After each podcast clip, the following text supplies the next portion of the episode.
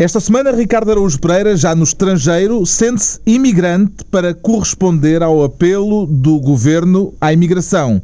Pedro Mexia declara-se Molotov com o humor islâmico, depois da destruição da sede de um jornal satírico francês, e João Miguel Tavares confessa-se limpa-sebos por ter descoberto que matar gente no Brasil é um bom negócio. Está reunido o Governo Sombra.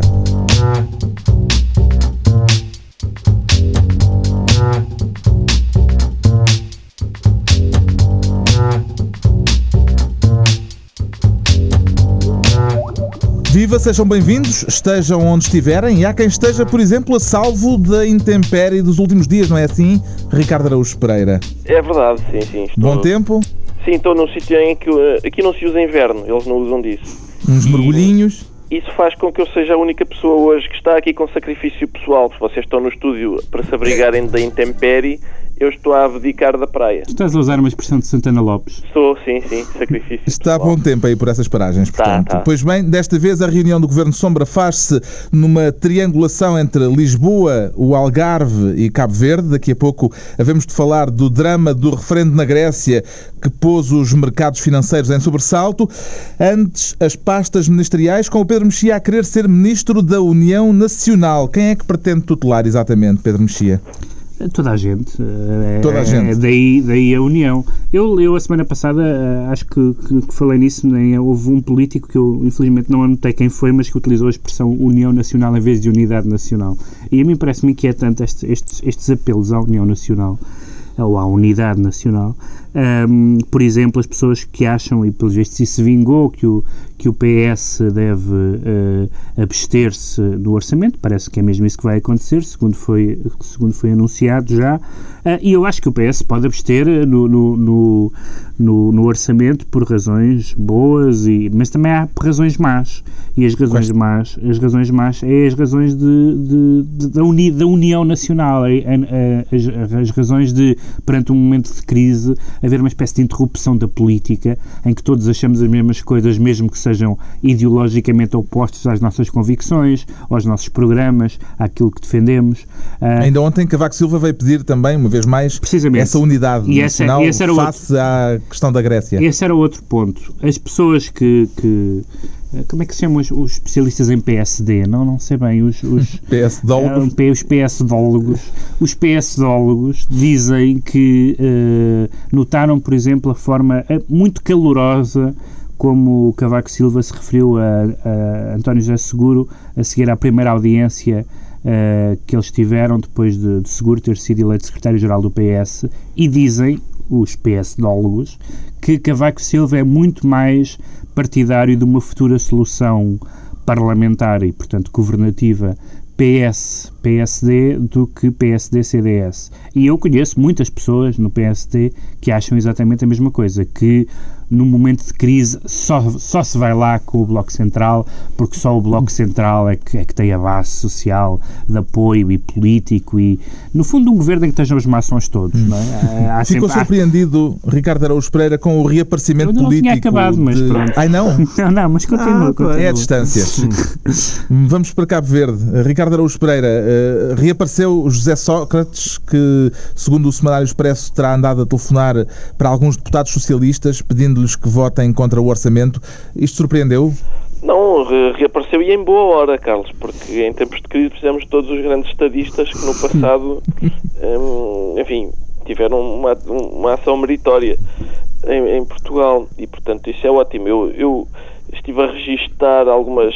A intervenção do José Sócrates não foi a única, a única coisa interessante na, na semana do, do PSD e do, e do PS, porque a certa altura pareceu que aquela, aquela probabilidade de 0,0001% do PS chumbar o orçamento tinha sofrido um desvio colossal, mas, mas afinal não, era mesmo 0,0001% porque o, o, o segundo, eu, eu, eu aqui recebo a RTP África e ainda consegui ver umas declarações de António José Seguro que diziam basicamente o seguinte: o orçamento é extremamente negativo para o futuro do país, mas vamos abster-nos em nome do futuro do país. Acho que era isto. Eles não concordam com o orçamento. O futuro do país é negro, toda a mas, gente sabe. está, mas, essa, mas essa é que é a lógica da unidade nacional. A, É. a unidade ou a união nacional significa, neste caso não provavelmente viabilizar, porque o governo tem maioria parlamentar, mas significa mostrar-se de acordo, ou pelo menos não obstaculizar, outro belo verbo, coisas com as quais não concordamos Exato. ideologicamente e politicamente. Isso é absurdo. Mas isso é que é interessante, é que mesmo que o PS chumbasse o orçamento, o orçamento não chumbava, eles não têm hipótese de... Agora, o António Tá José. Seguro é tão bom menino que nem se quer dizer que não aprecia o orçamento, ele vai, vai fazer. Que importância é que atribui ao sentido de voto dos socialistas nesta conjuntura, João Miguel Tavares? Eu atribuo toda, porque ao contrário aqui dos meus caríssimos colegas, eu acho que o país está numa situação de tal modo grave e tendo em conta que foi o PS que nos enfiou no buraco, seria no mínimo hilariante, mas no sentido trágico da palavra, que agora o PS tivesse a lata de votar contra um orçamento que basicamente está a tentar eh, deitar dinheiro para tapar o buraco que foram os socialistas a abrir. Em grande parte, digamos assim. Portanto, também é um dos partidários da Unidade Nacional, João Miguel Tavares. Eu não sou propriamente partidário da unidade nacional. Eu acho é que nós chegamos a uma altura da nossa história em que, de facto, as alternativas que, que estão ao nosso dispor são poucas ou nenhumas. E neste sentido, eu acho que, de facto, o PS teria que ter uma lata imensa para votar co- contra um orçamento em que foram eles que andaram anos e anos e anos, são os principais responsáveis pelo monumental buraco que o país tem.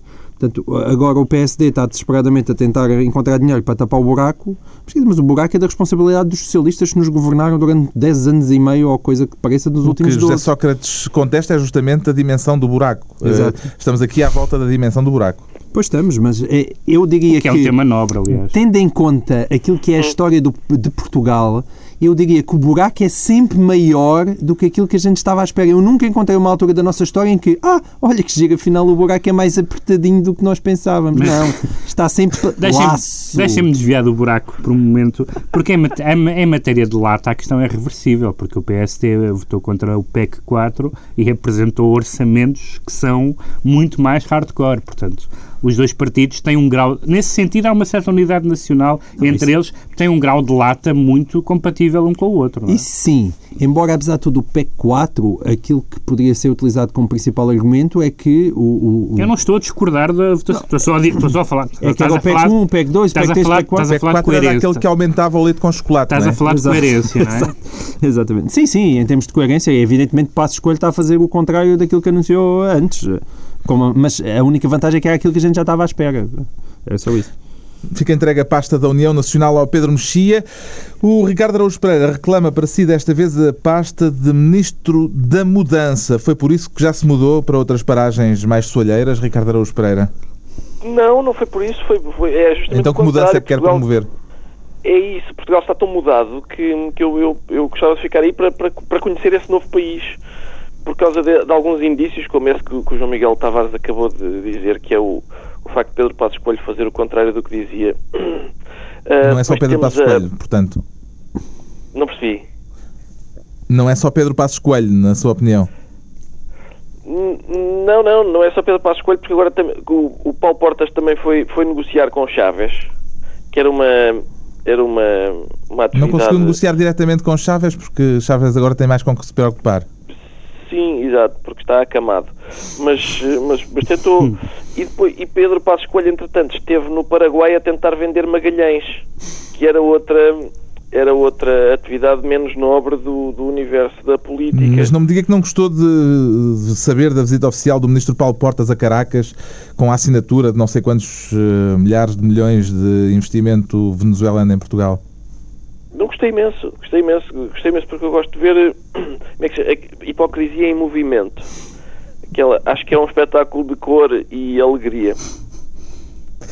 Seria possível Portugal ignorar as autoridades eh, de um país onde vivem mais de 400 mil portugueses, Pedro Mexia? É, se- é sempre uma, uma fronteira muito, muito ténue a, a- a diferença entre manter relações cordiais com um país onde vivem muitos portugueses eh, e, num certo sentido, legitimar regimes que não são muito, eh, muito recomendáveis. Eh, eu, eu acho que quando temos, quando há tantos portugueses a viver num país, temos que viver com o que existe, francamente. Eu, pessoalmente, não gosto muito que nós tenhamos relações eh, próximas, mas também, também direi que Chávez não está entre, os, entre as 10 pessoas mais inapresentáveis, e ele, sabe Deus que ele é inapresentável, mas não estará entre as 10 pessoas mais inapresentáveis que nós abraçamos em fóruns internacionais habitualmente. Será isto que se chama Realpolitik, João Miguel Tavares? Mas eh, eu não tenho nada contra a Realpolitik, eu tenho alguma coisa contra, a, a, digamos, a Real Bobotic. A gente pode utilizar esta expressão. Isto hoje em dia está, cada um está para o seu, para seu lado. Por não, favor, não, não expliques. É, é, ou seja, uma coisa é a Realpolitik, outra coisa é a Real Bobotic, que é, é ir muito além daquilo que nós compreendemos que, eh, eh, que alguém vá à Venezuela eh, discutir dinheirinho. Com- até, eu até compreendia que a gente fosse à Líbia discutir dinheirinho. Agora, Eles têm petróleo daí, também. Exatamente, mas, Não, mas apesar de tudo- daí... apesar de tudo é diferente. Não, e apesar de tudo é a diferente, questão isso eu da concordo. comunidade portuguesa é uma questão importante, não é? Exato. Não, mas está bem. E o- a União Europeia hoje também quer o dinheirinho da China, que sabe-se Deus o que fazem aos seus eh, Sim, compatriotas. mas mas- Posso citar António Guterres, mas primeiro estão as pessoas. Mas primeiro estão as pessoas, exatamente. Ou seja, eu percebo, a Realpolitik sempre existiu, não é? A questão é quando nós eh, trazemos os ditadores e, e os albergamos no Forte São João da Barra e andamos a fazer tours com eles pelo país. Ou seja, acho muito bem que Paulo Portas vá à Venezuela. Acho é que quando, eh, quando o Chaves vier a Portugal, pronto, evita de andar. eh, Já não vem, já não vem. Pois cá já não vem, mas evita Paulo daquele, Portas desejou aquela proximidade a. Chaves, que tem um cancro. É um gesto político ou diplomático ou humanitário, hum, João Miguel Tavares? Não, eu acho que é bonito de qualquer maneira. Quer dizer, ouçam, é, é daquelas certeza. coisas. Se o senhor está com cancro, que deseja-se melhoras às pessoas, como é evidente. Ou seja, é- até o Gaddafi é o que era e não deve ter havido uma única pessoa civilizada que tenha apreciado a maneira como ele morreu, certamente. Portanto, aquilo é uma barbaridade. Eu, apesar de tudo, acho que há um nível de humanismo que convém não esquecer. Ricardo também concorda com esse, esse plano humanitário da questão? Concordo, concordo. Eu só, é- eu só queria registrar a, a mudança de, de, de atitude para, em relação ao Hugo Chávez. Eu acho que não tem só a ver com o facto de ele ter um cancro e na altura e há, há seis meses não ter. Acho que aconteceu mais qualquer coisa. O que é que terá sido? Queres elaborar? Eh, Estás a falar da conversão dele? Não, não, não. Não, não é Dele ter É- abraçado Cristo? Não, não é isso. É, antigamente, antigamente era feio uma pessoa estar a falar com o Hugo Chávez porque era de facto uma das 10 pessoas mais inapresentáveis e, entretanto deixou de ser. Porquê? Porque, porque agora é o PSD e o, e o CDS que estão no governo e têm mesmo que falar com ele. Não percebi, não percebi o teu ponto, mas. Não, é, eu, eu acho que estou a chegar com atraso. Será? deve ser isso, deve ser isso. Empossamos o Ricardo Araújo Pereira como Ministro da Mudança esta semana e ao João Miguel Tavares damos desta vez o cargo de Ministro do Estado Mínimo. O que é que quer fazer com ele, João Miguel Tavares? Eu, não, eu, tantas coisas que eu gostava de fazer com, o Estado mínimo. Em primeiro lugar, gostava que ele existisse. eh, e eu gostava, mas a Comissão Justiça e Paz, que é o uma- liberalismo está no Governo de Sombra em força. Mas não sabias? É verdade. tá, Estou tá, só tá. a sublinhar. É, eu estou ando muito liberal. Eh, quer dizer, é a primeira vez que eu vejo hipótese, não por mérito propriamente dos políticos, mas pela desgraça que nos caiu em cima, só assim é que a gente conseguia, se calhar, ficar um bocadinho mais liberal. Mas eh, a Comissão de Justiça e Paz, que é uma instituição ligada à Igreja Católica, Foi o Grupo Economia e Sociedade da Comissão Nacional de Justiça e Paz. Exatamente, é um nome que nunca mais acaba. Ahm, eles basicamente ah, vieram opor-se ahm, aquilo que eles classificam como uma opção ideológica, que é o chamado Estado mínimo. Ah, e portanto a Comissão de Justiça e Paz, a esse grupo, veio basicamente com aquele ramo-ramo ah, da esquerda a dizer que isto é tudo uma vergonha e provavelmente é inconstitucional. Ahm, e, mas a minha questão é sempre a mesma. Eu hoje, se as pessoas eh, lerem o, o público esta sexta-feira, também encontrarão uma longuíssima petição assinada por gente que nunca mais acaba, toda a gente da esquerda intelectual em Portugal, mais o Pedro Marcos Lopes, que, ahm, que defende basicamente isto, que é defender a democracia a equidade e os serviços públicos. E o João Miguel é contra a democracia, a equidade ou os serviços públicos? Eu não sou contra nenhuma destas coisas, mas a, a, questão é, eu também por mim gostaria de todos os fins de semana dormir com uma atriz diferente de Hollywood. Simplesmente... Fica a confissão em público? Exato. Simplesmente não é possível, não é? Não, não é possível. Este é o problema, tanto do Estado mínimo por como desta por questão. Ti. Opa, não, não me faças falar. Um, e então, o, aqui a questão é tanto os adeptos do Estado mínimo como da defesa da democracia, da equidade e dos serviços públicos, que é aquela coisa que qualquer pessoa, neste caso, como é evidente, defenderia, é que estes senhores escrevem uma petição, e tal como acontece com, com os senhores da, da Comissão ligada à Igreja Católica, e no final quais são as soluções que apresentam? Eu posso dizer aqui, e vou, e vou pegar na petição que está mais fresca, ora, os subscritores requerem uma alargada discussão pública. Uau, fabuloso! E a seguir, apelam aos grupos parlamentares que procurem soluções mais consensuais e universais. Epá, e aqui apetece-me pôr-me de pé em cima da mesa a aplaudir efusivamente. Fabuloso, isto é extraordinário. É, é esta a, a solução para o país ou opor-se à opção liberal. Eh, não há grande surpresa nisto, ou há? É tão, tão, surpre tão surpreendente como quando se opõe ao preservativo, quer dizer, são, são duas coisas aqui que são conhecidas, as opiniões conservadoras da Igreja sobre moral sexual e as opiniões progressistas da Igreja sobre, sobre economia uh, e, e, sociedade neste sentido. Quer dizer, não só o Vaticano já fez bastantes declarações sobre os bancos e contra a especulação, aliás, uh, retomando aquela velha tradição da Igreja uh, que numa, numa época histórica, inclusive foi contra os juros, depois, entretanto, habituou-se à ideia, digamos assim, com o Banco Ambrosiano e tal, mas eh, durante muitos séculos foi contra o juro. O, o arcebispo de Cantuária da Igreja Anglicana, esta semana, veio-se pôr do lado dos manifestantes uh, do, do dos que estão a protestar contra, também contra a Bolsa e contra os mercados financeiros em, Houve em, demissões e tudo. em Londres. Portanto, uh, as igrejas cristãs e a católica em particular ter este tipo de posição digamos, de esquerda,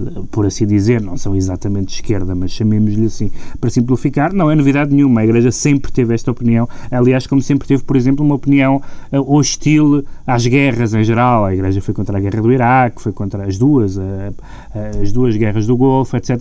Portanto, não, nesse sentido, não há novidade nenhuma nesta, nesta posição. Entre o Estado mínimo e a Igreja Católica, o seu coração balança, Ricardo Araújo Pereira? Não, não, pende, pende claramente para a Igreja porque eu acho que a Igreja uh, percebe quais são os problemas do Estado mínimo e, portanto, eu, eu, eu sou, sou a favor de um Estado laico, não é? E um Estado laico é aquele em que a Igreja pode expressar o seu, os seus pensamentos e, portanto, a Igreja aqui podia fazer duas coisas. Podia fazer como o PS e não concordar com nada do que está a ser feito, mas calar-se para bem do futuro de Portugal, supondo que ele existe, ou então fazer isto que está a fazer, que é, acho que é indignar-se na justa medida e a justa medida é quando a Igreja se indigna, mas não o suficiente para os padres usarem a homilia para condicionar o sentido de voto dos paroquianos. Hum. Eu acho que isso é bom. É, portanto, é manifestar indignação sem tentar condicionar o sentido de voto dos paroquianos. Estão entregues as pastas ministeriais por esta semana. Daqui a pouco a tempestade nas bolsas, motivada pelo anúncio de uma consulta popular na Grécia, uma, um referendo que já não vai por diante. Por agora, o Pedro Mexia declara-se Molotov, mas isto não quer dizer que se sinta um pudim. Espero bem, Pedro Mexia. Eu não falo sobre a minha vida privada, como já, como já disse várias vezes, mas não, não necessariamente. É, é a, a sua discreta homenagem ao diplomata soviético que assinou o célebre pacto com a Alemanha nazi. eu sei que sou eu que gosto de trazer temas arcaicos aqui, mas também não é disso que se trata.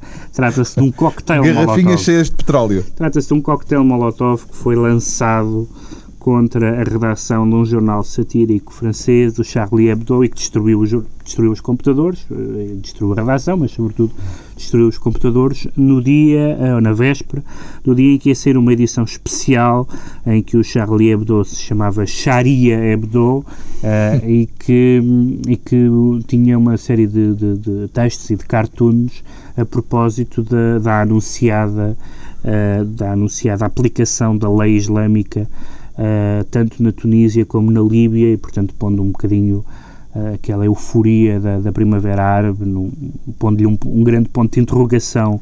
E o eh, jornal anunciava que nesse dia o diretor, por um dia, seria Maomé. O, o diretor seria Maomé. E, e nós, a semana passada, falámos da e criticámos uh, uma intervenção uh, da Igreja Católica em relação a um romance punha em causa uma série de dados bíblicos uh, e achámos mal que a Igreja se tivesse pronunciado, etc. Mas esta semana vemos como, apesar de tudo, há uma diferença entre o Padre Tolentino e o coquetel Molotov. Uh, uh, e, de facto, as pessoas, quando aconteceu o caso Rushdie, um livro, as pessoas disseram, ah, isto é um caso isolado. Aconteceu, aconteceu o caso Theo Van Gogh, um filme, isto é um caso isolado. Aconteceu o caso da Dinamarca, cartoons, isto é um caso isolado. Não podemos continuar com esta brincadeira a achar que isto são casos isolados, ou como disse um dos, um dos tipos do jornal, isto são os imprecisos. É óbvio que são os imprecisos, as pessoas que atiram coquetéis Molotov. Mas continuar a achar que não há problema nenhum, que isto é um conjunto de atos isolados e sobre os quais não se deve retirar nenhuma consequência, Uh, parece-me uma cegueira absolutamente criminosa também. O ela. facto disto ter acontecido em França surpreende o João Miguel Tavares? Não, não propriamente, mas como basta ver este pequeno resumo um, que o Pedro fez aqui para se perceber que o problema não é do país, não é? Quer dizer, existe uma tradição aqui em França e existe uma questão de leis mais apertadas que a, que a França decidiu promover, aliás, na minha opinião, uh, decidiu promover e muito bem. Agora, é, eu não sei que há aqui um problema, é evidente que há. Se existe alguma solução para ele, tendo a achar que não. Há de haver sempre fanáticos uh, malucos e e, o problema é que a laicidade, na verdade, ainda não, não chegou ao Islão e precisa O que é que se lhe oferece dizer a este respeito aí à Torreira do Sol, Ricardo Araújo Pereira? Oh, Carlos, eu tenho um, uma regra que é não fazer humor com a religião. Ou pelo menos com as religiões cujos fiéis rebentam coisas, mais especificamente. e, portanto, eu, eu lembro-me que aqui há tempos nós fizemos uns comentários na sequência de um, de uma comissão da Igreja que queria fazer uma auditoria externa à homossexualidade das pessoas. Uh, quando, devia, quando devia ser interna, como é óbvio. Exatamente. E, e, recebemos algumas cartas de fiéis indignados. E eram pessoas que se via que gostavam de reventar coisas, mas que, que infelizmente tinham nascido com, com 500 anos de atraso. E, portanto, fico sempre mais descansado com isso.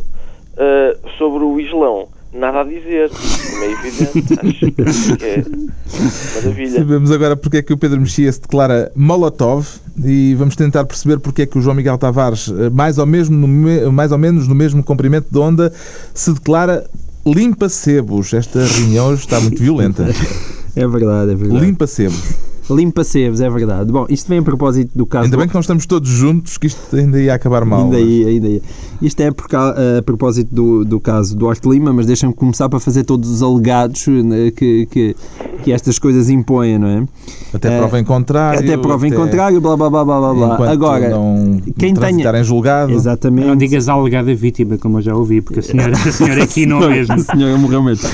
Mas qualquer pessoa que tenha lido a investigação que a Felícia Cabrita fez no Sol sabe que os indícios que existem neste caso são fortíssimos mesmo, e independentemente de hum, Duarte Lima ter eh, morto ou não ter morto o Rosalino Ribeiro, é evidente que ele tem que responder uh, perante a justiça.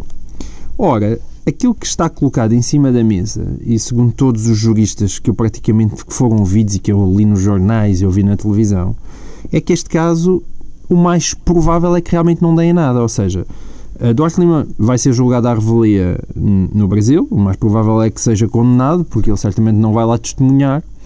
E, portanto, temos alguém que, ao ser condenado, não pode ser extraditado porque uh, as leis assim o proíbem, porque é um cidadão português, e, ao mesmo tempo, parece que há imensas dificuldades jurídicas nas transferências de um, de sentenças de um país para o outro. Ou seja, se ele permanecer em Portugal, nada lhe acontece. Tem só de ter cuidado, não pode ir comprar caramelos a Badajoz porque a Interpol o pode caçar.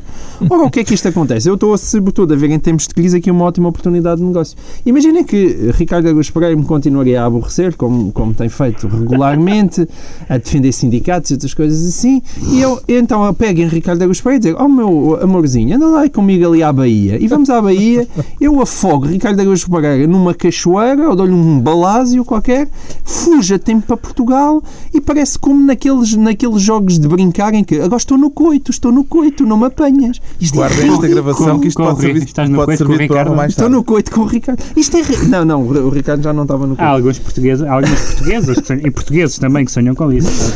E então, chegamos a esta. Mas isto, isto é normal. Isto é, é que nós, ainda por cima, não esquecemos. Estamos a falar de um cidadão português e de um cidadão brasileiro. Estamos a falar de, um- de uma cidadã portuguesa que alegadamente foi assassinada por um cidadão português. Que atitude E em Portugal nada acontece.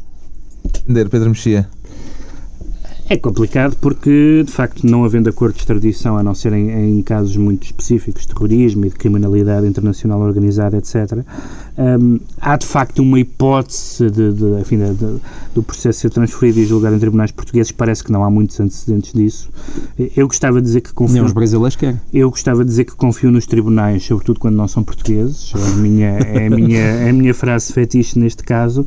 Ahm, de facto, neste, aqui temos um caso em que ahm, é um bocadinho, sendo o, o, o suspeito, o, o acusado português e a vítima portuguesa, é um bocadinho estranho que as autoridades portuguesas, embora não sejam as autoridades diretamente competentes, estejam completamente impotentes de, de fazer alguma coisa. Não estão completamente. O Procurador-Geral da República deu uma daquelas magníficas frases à saída ou à entrada de um auditório qualquer, dizer: Mas como é que a senhora sabe isso? Onde é que leu isso? Portanto, não respondeu, basicamente, que é uma coisa que ele faz muito bem, tem sido um mandato absolutamente excepcional. Ah, e, portanto, a não ser que, que- que se tome uma atitude que teria sido inédita eh, ou quase inédita até agora e que, e que acabaria por ser considerada de certa forma na opinião pública, pelo menos para alguns, em algumas áreas da opinião pública como persecutória, por sendo um político, etc. Não estou a ver que isto tenha grande futuro do ponto de vista das autoridades portuguesas. Ricardo, também lhe parece que esta atividade profissional de limpa-sebos que o João Miguel propõe merece reconhecimento condigno? Merece, sobretudo se confirmar-se isto, ou seja, que é possível eh, matar pessoas impunemente no Brasil, sendo cidadão português. Hum, a frase queres vir comigo de férias para o Brasil ganha de facto um contorno inquietante, não é? como dizia o João Miguel Tavares. Isso, embora, embora seja recíproco, porque se bem me lembro, eles ainda nos estão a dever, a dever um, um padre Frederico. Havia uma hipótese de uma troca, alguém falou na, na, Pois, na, na hipótese de uma troca. Lá está. Mas é, é Sim, à que maneira o- daquela de troca de prisioneiros israelitas e palestinianos. Não, mas Sim, eu é vou- uma coisa no checkpoint Mas é que mesmo o Padre Frederico tem sido usado para comparação, não é de toda a mesma coisa. Quer dizer, estás a falar de alguém que cometeu um crime em Portugal, é cidadão brasileiro e fugiu para o Brasil. Quer dizer, isso acontece com grande regularidade. A questão aqui é que estamos a falar de um cidadão português que cometeu um crime alegadamente no Brasil, matando uma cidadã portuguesa e foge para Portugal e não lhe acontece nada. E Isto é além, de uma além- ironia. além de que são pessoas com escolhas etárias muito diferentes. não é? Sim, mas até, até- Já se- eu diria que isto, eu espero que, que isto não seja verdade, evidentemente. Não, não só porque não tenho nada contra o Duarte Com Lima, certeza. também porque, enfim, porque Duarte Lima foi, foi líder da bancada parlamentar do governo de Cavaco Silva e eh, seria uma pena toda aquela gente do cavaquismo, não há ninguém que tenha problemas com a justiça.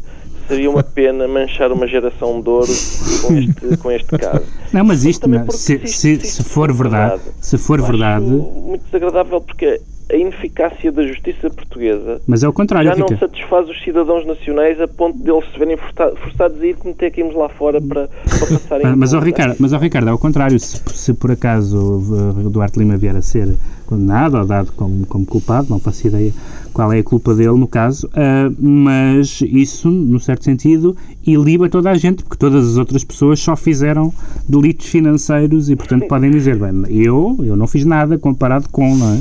Pois isso é verdade, podem ser, São passam a ser meninos. boa moeda comparado com... Exatamente, é boa moeda, Lima. boa moeda Mas cavaquista. Enfim, Já eu- sabemos, portanto, é que o João Miguel Tavares. excursões até Maricá, gente que quer levar as sogras subitamente ao Saquarema. Ficámos a saber porque é que o João Miguel Tavares virou um perigoso lim- limpa-sebos. O Ricardo Araújo Pereira, muito apropriadamente, sente-se emigrante. Já foi por isso que abalou para o estrangeiro, Ricardo Araújo Pereira? Me abalou. Não, não, não foi por isso. Não foi por isso. Eu, eu acho que estou, estou firme em Portugal, até como forma de eh, para ser, para ser subversivo. Na altura em que o governo aparentemente nos manda sair, foi o, foi o secretário de Estado, não sei se viram isso, o secretário de Estado da Juventude E do desporto. sugeriu No Brasil. aos portugueses desempregados que imigrassem. Não, e que saíssem da sua zona de conforto. Ora, está. Essa, par- essa parte é chegar. muito boa. A frase, a frase é muito bem escolhida. Ele disse: Ele já "Jovens disse que foi Portugal, mal compreendido, etc. Exato, É É possível. é possível porque é fácil compreender mal quando um governante diz os jovens que estão desempregados em Portugal saiam da sua zona de conforto e imigrem. E a escolha de palavras é excelente, porque de facto conforto é a palavra certa para descrever a situação de um desempregado. Exatamente. Enfim, é- Também é uma- está é a uma- pensar em migrar, João Miguel Tavares. Não, ah, então, só se for com vocês, então não ia sozinho. Se for para fazer o ah, The Shadow Government, eu, eu não me importo.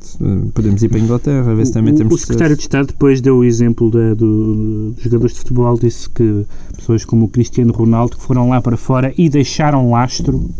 Cristiano Ronaldo tem deixado lastro em muito sítio, de facto. É uma... Basta seguir as revistas da especialidade. É curioso o governo comportar-se perante os portugueses como, como se os portugueses fossem aquelas visitas que ficam muito para além da hora do jantar e o anfitrião está. Basicamente, o que o, o que o secretário de Estado está a dizer é: Bom, amanhã vamos todos levantar cedo. Como é que é? Se calhar já saíam.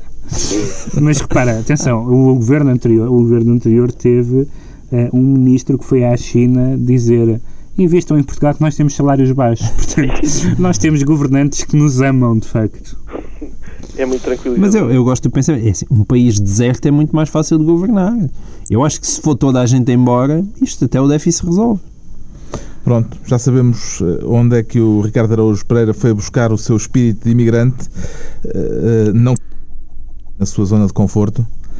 Quem parece não estar confortável são os mercados de capitais. Uma ação do BCP já vale, ou valia ontem, 13 cêntimos, nem dá para, comparar, para comprar uma pastilha elástica. A tempestade desta semana surgiu com o anúncio do primeiro-ministro da Grécia de que iria convocar um referendo para que os gregos eh, digam se aceitam ou não o novo plano de resgate proposto pela União Europeia. O referendo, afinal, já não se vai realizar. Mas como é que entende esta reação dos mercados à consulta popular, Ricardo Araújo Pereira?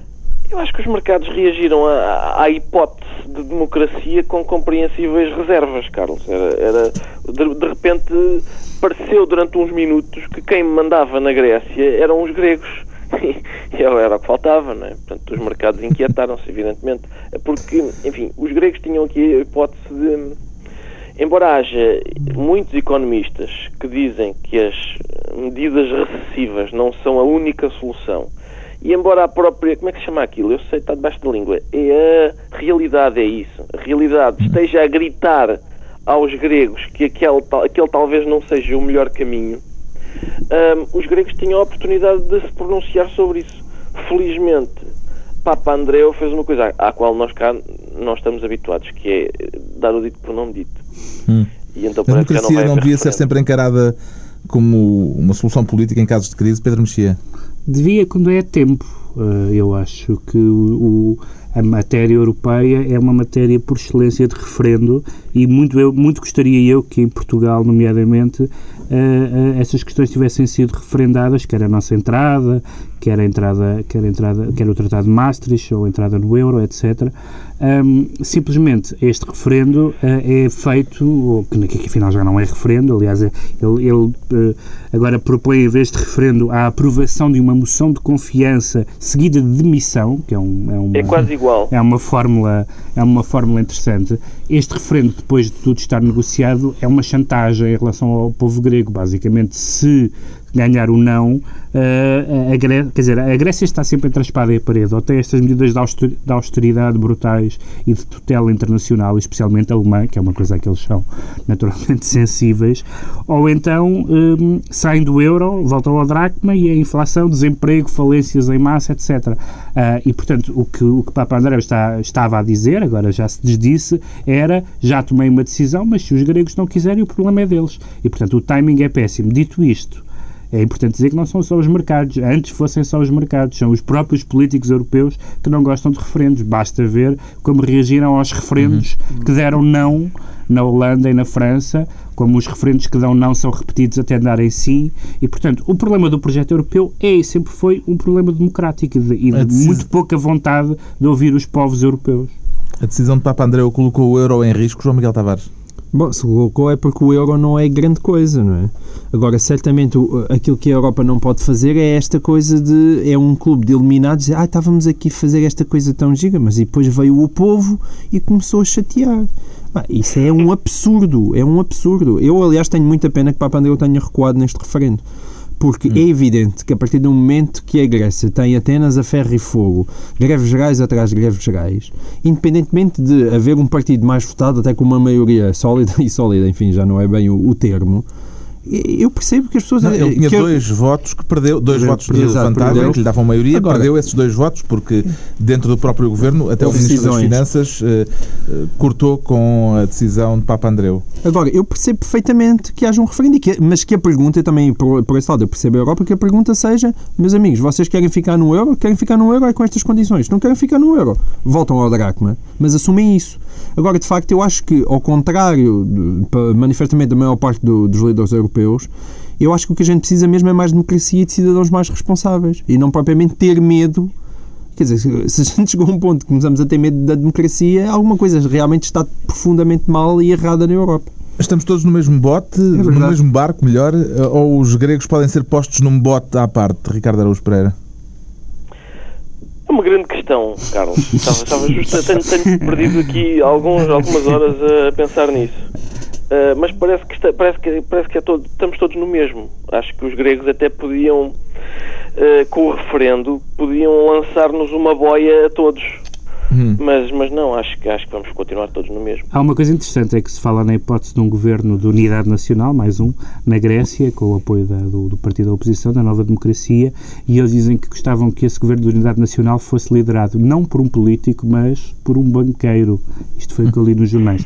Que é a classe mais prestigiada neste momento, portanto, Sim, claro. seria excelente se calhar estamos todos no bote. É chegada a altura dos decretos, o João Miguel Tavares decreta que se celebre uma decisão do Tribunal Constitucional. É verdade, é o que bate tanto na justiça portuguesa, mas pelo menos celebro o facto do Tribunal Constitucional ter decidido, eh, basicamente decidiu refletir e aceitar um recurso do, de Paulo Penedos a propósito daquelas famosas escutas de José Sócrates que o Presidente do Supremo Tribunal de Justiça achou que aquilo era ele que decidia no silêncio hum. do seu gabinete e que mais ninguém tinha nada a ver com o assunto. O Tribunal Constitucional, felizmente, levantou o dedinho e dizer ah, não, uh, Vai pensar temos, no assunto. vamos pensar nisso. E eu acho que isso é, é de celebrar, porque decisões de justiça sem o contraditório uh, só mesmo se for na Grécia, mas aqui em Portugal eu não gostava de ver. Quanto ao Pedro Mexia, decreta o comunismo czarista. Não há paradoxo aqui? Pois, aparentemente há, mas dado este texto que saiu esta semana no, no, no Avante, um, ehm, que, que, fala, que citava os protocolos dos sábios do Sião, falando da, da conspiração judaica para a dominação mundial. É os protocolos dos sábios do Sião, que é um texto forjado. É um texto forjado. É, é, por um lado, é um texto forjado, reconhecidamente forjado, e por outro lado, foi um texto forjado pela polícia política czarista para perseguir os judeus. E, portanto, o jornal do Partido Comunista citar um texto falso, forjado pela polícia czarista, é, é uma coisa que me deixa um pouco tonto. Finalmente, o decreto internacional do Ricardo Araújo Pereira. Exatamente, Carlos, que é, como se sabe, um decreto duplo. Aliás, eu queria, em primeiro lugar, queria que um decreto um abraço para o Sporting da Praia, que ganhou o primeiro troféu da época aqui em Cabo Verde. E eu apanhei um abraço de um benfiquista na... para um Sporting? Sim, exatamente. Apanhei as notícias aqui no, na televisão cabo-verdiana. O Sporting ganhou o primeiro troféu da época. E é tão refrescante o Sporting ganhar um troféu que resolvi mandar um, um, abraço para o Sporting. Tinha que ser essa a punchline. E, e, em segundo lugar, queria, queria decretar um entendimento alargado do que é essencial, por causa do que disse Nuno Crato, o Ministro da Educação, disse que a educação deve investir nas disciplinas essenciais.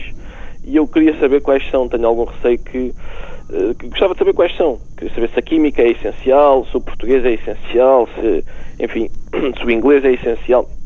Porque quando se fala em, em disciplinas essenciais e não se diz quais são, receio que, que alguma. Eu pensei que eram todas, mas, mas hum. aparentemente há algumas que não são. Está concluída a reunião da semana com um agradecimento à Rua, a Rádio Universitária do Algarve, de onde foi feita parcialmente esta emissão do Governo Sombra. Dois, oito dias à mesma hora voltamos a encontrar-nos todos na Matinha para mais um Governo Sombra. Pedro Mexia, João Miguel Tavares e Ricardo Araújo Pereira, se o Ricardo decidir voltar, claro. Em princípio estarei aí. Pronto. Boa viagem de regresso, Ricardo.